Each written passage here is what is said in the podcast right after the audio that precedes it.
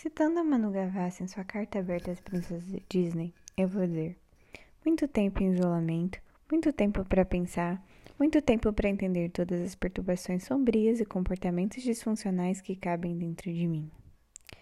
Não tinha coach melhor para descrever meu estado de espírito atual. Ou talvez tenha um que é mais ou menos assim. Você pode ser 100% aquela vadia, hipervadia, intensa mulher forte e determinada, e ainda chorar no chuveiro três dias por semana, fazer um lanchinho a cada hora e encarar o nada. Chama-se quarentena. Olá! Esse é o segundo episódio do meu podcast e eu já joguei todo o planejamento que eu tinha feito no lixo. Pois é, se vamos ser amigos, saiba que eu sou inconstante. Ultimamente eu tô tendo muito tempo para ter ideias e pouca energia para executá-las. Eu tenho me forçado a ter ideias diferentes para se tornar isso daqui criativo e divertido de escutar, mas não tá funcionando para mim. Eu quero falar da quarentena, só que para nós termos essa conversa e ser uma conversa sincera, eu vou precisar falar sobre a minha ansiedade, sobre família, sobre incerteza, sobre o luto. Eu não acho que esteja pronto para fazer piada em cima disso, que era o que eu realmente esperava fazer. Então, esse episódio não é nada além de um desabafo que eu tô tentando fazer de uma maneira cool e descolada. E sim, eu já notei que sou um planasmo bilíngue. Hoje eu tava fazendo chamada de vídeo com meu pai quando ele disse que eu parecia tensa. Tipo, oi? notaram que eu estava tensa numa chamada de vídeo? Eu fiquei assim, com isso na cabeça, fui perguntar para minha avó, tirar a prova dos anos 9, ver se ela concordava. E ela me disse: Você parece estar se controlando para não soltar. Um spoiler. Eu estou. Mas quem não surtaria estando preso em casa por causa de uma pandemia mundial? Isso não me torna diferente de nenhuma outra alma por aí. Especialmente se essa alma for brasileira e tiver um genocida como presidente. Ops, critiquei o governo sem querer. Tá bom, tá bom. Nesse ponto eu posso dizer que um pedacinho do meu falecido roteiro foi salvo. Mas só um pouquinho mesmo. Tipo o elenco original de Grey's Anatomy que ainda permanece na série. Quer dizer, eu acho. Porque eu abandonei a série na segunda temporada. Dá pra notar que eu não sou muito persistente. Deixando Grey's Anatomy e séries de médicas um pouquinho de lado, mas nem tanto assim, eu vou explicar um pouquinho, tentar te contextualizar do porquê eu tô isolada.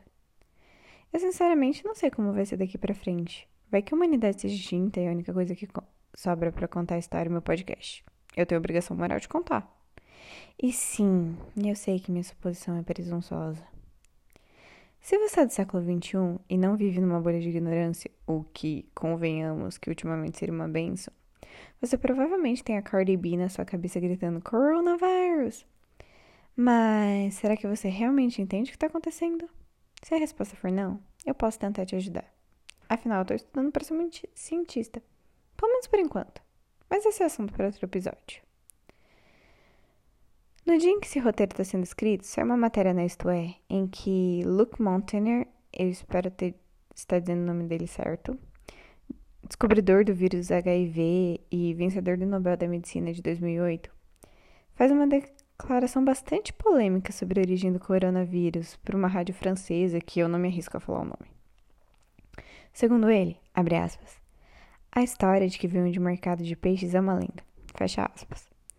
Montagnier espe especulou que os chineses estavam desenvolvendo uma vacina contra a AIDS e usaram o coronavírus para isso. O coronavírus, causador da Covid-19, teria sido desenvolvido por, ac por acidente e se espalhou, Créditos para o jornalista que escreveu isso. Enfim, por enquanto não é nada além de uma teoria da conspiração, mas não sabemos como será amanhã. A história oficial até agora é que o coronavírus, ou Covid-19, ou SARS-CoV-2, que é o nome científico dele, surgiu na cidade de Wuhan, na China, no finalzinho de 2019. O rolê é que lá na China rola uns bagulhos chamado wet markets. Beleza, mas que diabos é isso? Um wet market é um mercado com vários animais ainda vivos vendidos para consumo. Fazendo um paralelo, é mais ou menos como o Ceasa que tem em São Paulo, mas com animaizinhos vivos ao invés de verduras. O vírus da família do SARS, no inglês, significa Severe Acute Respiratory Syndrome e traduzindo em português fica Síndrome Respiratória Aguda Grave, e que é a, fa a família do coronavírus, é muito comum em morcegos.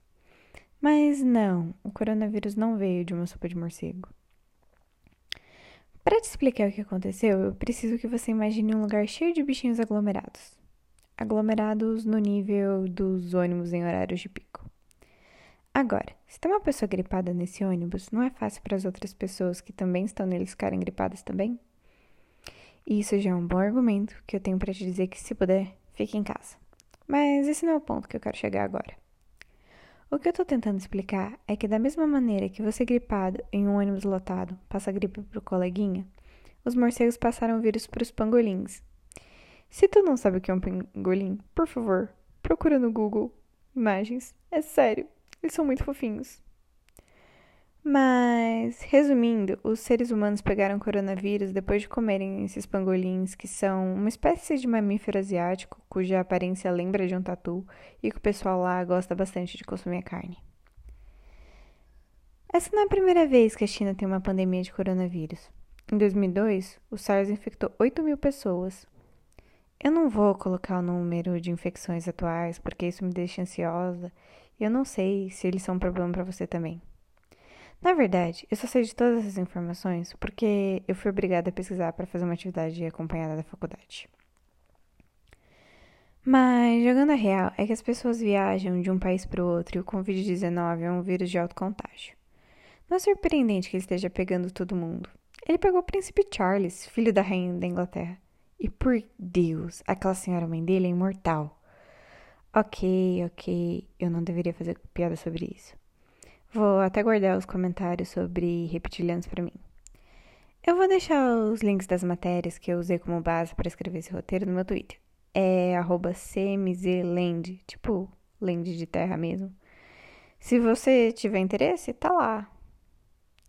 Deixando a publicidade das minhas redes sociais para depois, o roteiro desse episódio já tá com mais de 800 palavras e eu não falei quase nada sobre o que eu realmente queria falar. Então, me desculpa se você está esperando que eu lixe os sintomas da doença. Eu não vou falar deles, eu não me sinto apta. O Google sabe te explicar melhor do que eu. O que eu realmente peguei o computador para escrever nesse roteiro e peguei o celular para gravar foi que, para mim, essa quarentena virou uma alternância entre não fazer nada por estar deprimida e tentar fazer algo e falhar. E ambas as coisas me levam a um cenário de autodepreciação autodepreciação. Acho que agora eu falei certo. Sendo sincero, como sua amiga, eu espero que a sua quarentena esteja sendo diferente. Que tu tenhas virado a personificação de produtividade, que esteja aprendendo francês, tenha testado receitas novas, feito uma sessão de fotos com seu gato, não sei. Só espero que esteja passando bem esse tempo tão difícil. Mas se você está, assim como eu, tem algumas coisas que eu ouvi e é sempre bom repetir para fixar. A gente não precisa se cobrar tanto, não precisa ser um exemplo de rotina produtiva. O importante, teoricamente, é manter uma boa alimentação, dormir uma quantidade legal de horas, tentar praticar alguma atividade física. Essa parte é meio difícil se você, assim como eu, não é muito de malhar. Mas tem um monte de opção legal na internet. Eu, por exemplo, achei um aplicativo de treinos para abrir que ajudam a abrir espacate. Por que não tentar? Update. Eu desisti depois de 10 dias de treino, mas confio plenamente no seu potencial. E sim, todo mundo já te falou o que eu tô falando agora. E eu sei que tem dias que é simplesmente impossível fazer algo que seja além do básico. Mas fazer o básico já é fazer bastante coisa. E eu também sei que tem que talvez algum desses dias eu vou que eu tô isolada, eu vou ter energia para fazer algo diferente, vai ser legal. Um dos meus conselhos é não compara com as outras pessoas. Se as redes sociais te deixam pilhada, que você tem que ser perfeito, tem que fazer produtividade, deixa elas um pouco de lado. Você não precisa delas. Dá para muito bem não morrer de tédio sem passar horas no Instagram. E saiba que só de ficar em casa você já tá fazendo muito. Então, lave as mãos e fique em casa. Meu nome é Camila e essas foram as vozes da minha cabeça falando com você.